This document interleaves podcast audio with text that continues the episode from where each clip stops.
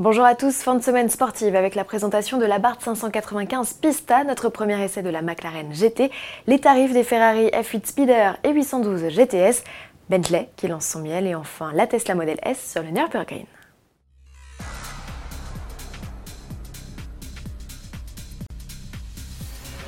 Une nouvelle version de la 595 Pista débarque au catalogue Abarth. À l'occasion de ses 70 ans, le constructeur au Scorpion a choisi de doper cette déclinaison de la bombinette. Sous le capot, le 1 litre 4 essence gagne un nouveau turbo. La puissance grimpe de 160 à 165 chevaux. Si Abarth annonce une VMAX augmentée, le constructeur a surtout optimisé les reprises. De série, la Pista s'équipe d'un freinage renforcé, de suspension active Koni et d'un échappement spécifique la sonorité n'en sera que plus sympathique. Esthétiquement, elle hérite d'une peinture gris mat agrémentée de détails vert fluo. Rassurez-vous, ce ne sont pas les seules harmonies possibles. Dans l'habitacle, Abarth propose en option des sièges Sabelt siglés 70. Les prix de la 595 Pista renouvelée n'ont pas encore été annoncés. Ils pourraient être officialisés à l'occasion des Abarth Day 2019, le plus grand rassemblement européen de la marque organisé les 5 et 6 octobre à Milan. Il reste des places, ticket d'entrée 45 euros pour les propriétaires, 75 euros pour les curieux. La McLaren GT à l'essai, notre confrère de sport auto Sylvain Vetto a eu le plaisir de prendre le volant de la dernière née des ateliers de Walking, la première à investir le segment des modèles Grand Tourisme. Concrètement, elle se veut plus polyvalente et plus confortable pour séduire une nouvelle clientèle. Avec son V8 4 litres de 620 chevaux, est elle aussi convaincante que les super sportifs de la firme? Réponse en vidéo. Des GT qui offrent un tel niveau à la fois de performance et une tenue de route à ce point sportive, je vois pas.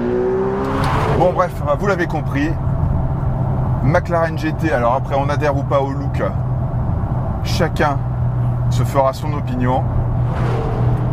Un truc qui est sûr, c'est que pour une GT, il y a plus confort, même si on sent que McLaren a adouci les suspensions, notamment en mode normal. Voilà. Ça, il n'y a pas de doute.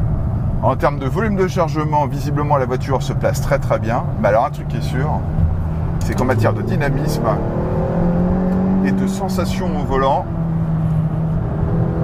c'est le kiff quoi. La McLaren GT est affichée à moins de 200 000 euros, 199 500 euros précisément, soit au bas mot 10 000 euros de moins que ses rivales les Bentley Continental GT et Aston Martin DB11. Et puisqu'il est question de tarifs, Ferrari vient de communiquer les prix de ses deux derniers modèles présenté dans le cadre de son événement Universo Ferrari. La F8 Tributo Speeder au V8 3 litres 9 biturbo de 720 chevaux s'affiche à 262 000 euros. Il faudra aligner davantage de billets pour prendre possession de la 812 GTS, version découvrable de la Superfast. La découvrable au V12 de 800 chevaux est affichée à 336 000 euros hors option, toujours plus attractif qu'une Lamborghini Aventador Roadster. N'oubliez pas qu'elles sont toutes affectées par un malus de 10 000 euros. Enfin, quand on aime, on ne compte pas. Pour finir, deux infos en bref. La première nous vient de chez Bentley. Le constructeur se diversifie. Outre les voitures, ses collections de mobilier, parfums ou prêt-à-porter, la firme britannique a choisi de se lancer dans l'apiculture. Ces deux ruches installées dans son fief de Crewe en mai dernier ont déjà permis de récolter 100 premiers pots de miel, un hectare qu'il répartira entre ses collaborateurs et ses visiteurs. Enfin, la modèle S monte sur le ring. Elon Musk a officialisé la présence de la berline 5 plus de place sur l'exigeant circuit allemand. Si aucun chrono n'a été officialisé, plusieurs sources assurent qu'elle aurait battu la Porsche Taycan de 20 secondes.